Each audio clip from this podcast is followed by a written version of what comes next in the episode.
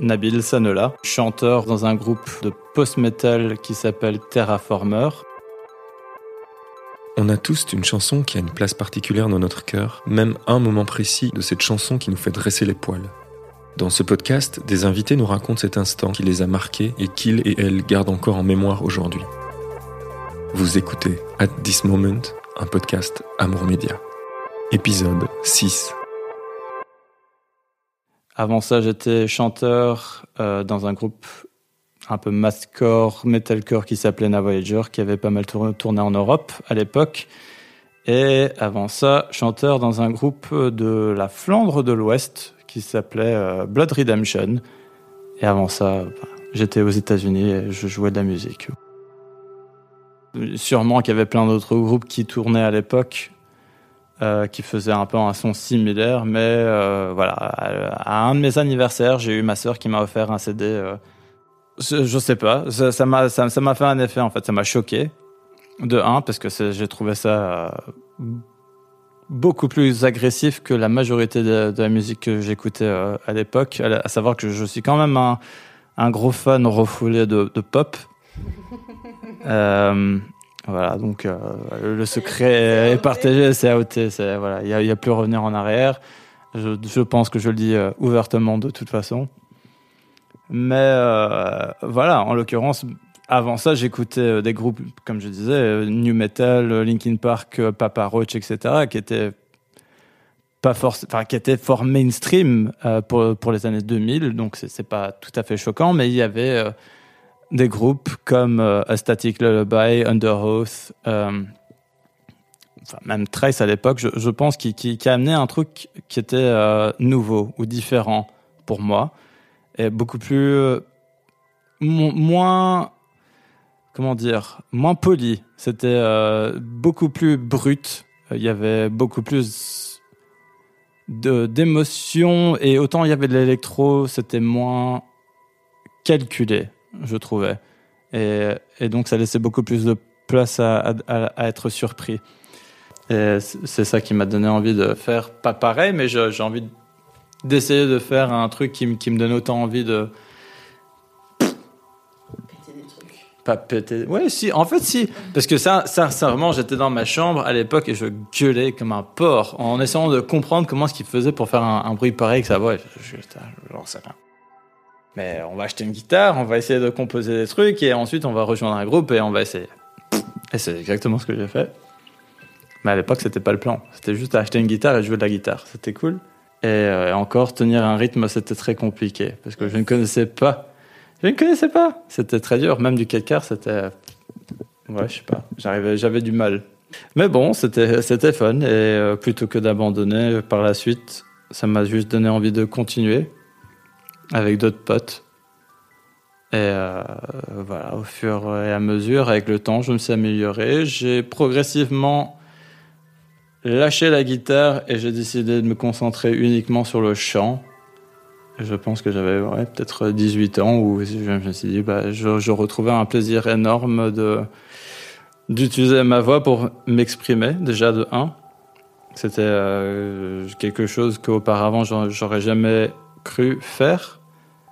Et j'aurais, sur un deuxième temps, jamais cru pouvoir éprouver une satisfaction aussi énorme de trouver déjà non seulement les, peut-être les bons mots à placer sur un morceau, mais, en, mais également de trouver quelque chose qui, pour moi arrivait à transmettre un message ou un ressenti que j'avais via la musique je me rends compte, en fait, je, pense que je me suis rendu compte, oui, que les gens écoutent la musique pour beaucoup de raisons différentes. Il y a des gens qui veulent vraiment juste écouter de la musique pour faire des headbangs et faire des pogos. Et il y a d'autres personnes qui, cherchent à trouver une justification pour quelque chose ou une émotion que, comme moi, eux, ne retrouvaient pas par eux-mêmes. Du coup, c'est là où ça a commencé. Et puis, avec des groupes comme Underoath où je, voyais qu'il y avait une énorme euh, variété de possibilités dans la voix qui, ont fait que fait j'avais envie de me pousser. Je, ne savais pas où j'allais, ça n'avait pas forcément besoin d'avoir une direction, mais je, comprenais qu'il y, avait énormément de choses qui étaient possibles, euh, même juste avec une voix. Euh, de ce fait, c'est un peu devenu mon instrument, un peu à cause de, ce, groupe en particulier. Alors le morceau que j'ai choisi euh, s'appelle It's Dangerous Business Walking Out Your Front Door by, euh, par Under Oath euh, sur l'album They're Only Chasing Safety. Le passage qui moi m'a vraiment marqué, c'est en fait un, break qui est plus ou moins vers la fin de, de la chanson où il y a un espèce de, solo batterie avec un, une nappe qui, amène progressivement ce, ce morceau, alors que bon, on a déjà un peu été exposé à une ambiance et un, feeling un peu euh, fin du monde, j'ai envie de dire, beaucoup de dissonances, beaucoup de, sons sur les guitares qui sont bah, dark, si je peux dire euh, le mot comme ça. Et on arrive sur ce, cette espèce de passage où euh, tout s'ouvre et a juste un, un refrain qui se, qui se répète, ou un chœur plutôt, qui, qui, qui se répète en disant I'm, I'm drowning in my sleep.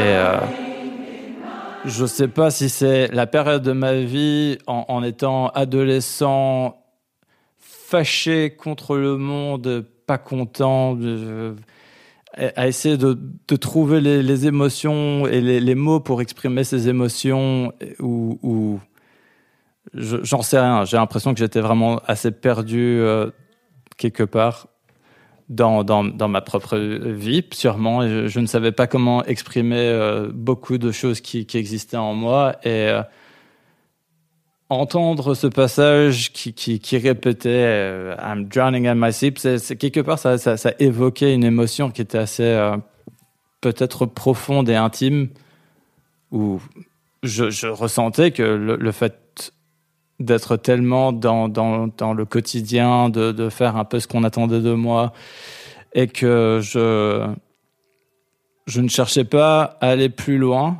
euh, m'a donné cette impression, et que finalement, ces mots m'ont permis de trouver une émotion qui, qui correspondait vraiment à ce que euh, je ressentais moi-même.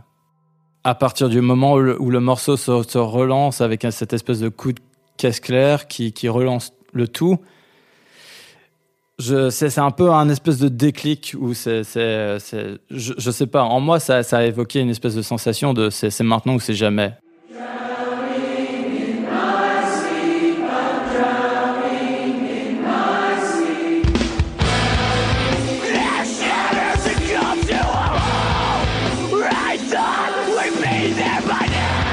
Quelque part ça ça m'a vraiment au plus j'écoutais ce morceau au plus je retrouvais cette émotion de il faut que je, fasse quelque chose qui pour moi a un sens. Et euh, je me rendais compte de plus en plus que bah, eh, en fait euh, oui la, vie de tous les jours qu'on nous qu'on nous dit de, vivre et que l'éducation et tout ça c'est bien mais il, y a plus. La, vie n'est pas forcément noir sur blanc. Il n'y a pas une seule direction.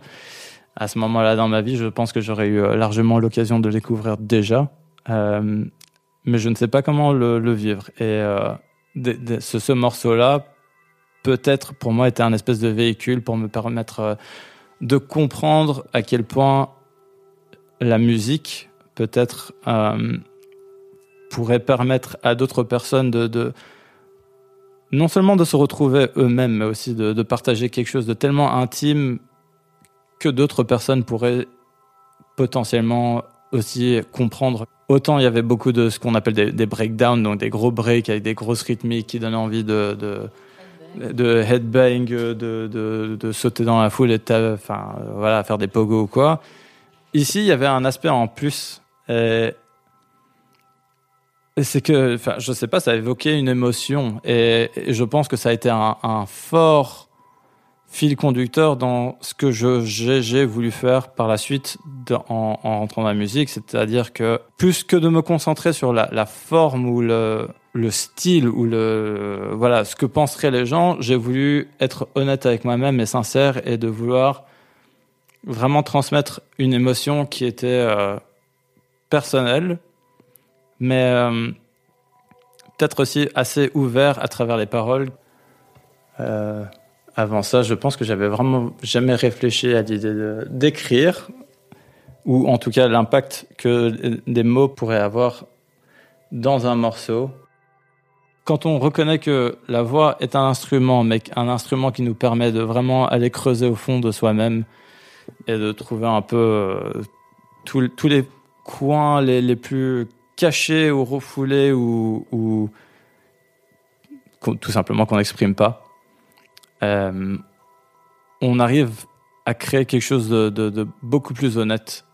On ressent quand, il y a de l'intégrité, quand il y a de la sincérité dans la musique. Et je pense que, au final, surtout quand on voit un groupe en live, c'est ça qui va parler aux gens. Euh, quand tu as un groupe qui a répété 30 000 fois un morceau, mais qu'il n'y a pas forcément d'investissement personnel, ça pourrait être divertissant, et je choisis bien le mot divertissant, mais ça ne va pas forcément évoquer en nous, ou en moi, ou en qui que ce soit, cette émotion de ah, je suis en train de vraiment vivre quelque chose ici et maintenant en regardant ce groupe, j'éprouve une émotion qui m'inspire moi à faire quelque chose par la suite. Et euh, voilà, si j'ai retenu quelque chose dans mon parcours, c'est ça. C'est que la sincérité, sûrement au-delà de, tout le reste. J'ai tendance à, dire ça souvent dans, ma vie euh, quotidienne, de tous les jours, c'est que la raison pour laquelle on fait les choses est beaucoup plus importante que ce qu'on fait. Euh, très bien les, compositions, il y a énormément de structure et tout ça, et ça fait partie des leçons que j'ai retenues, mais euh, que l'intention est beaucoup plus importante. J'ai été voir Under plusieurs fois, et j'ai donc j'ai vu ce morceau jouer en live plusieurs fois aussi, et c'est un des moments sur, les concerts où tout le monde chante ensemble.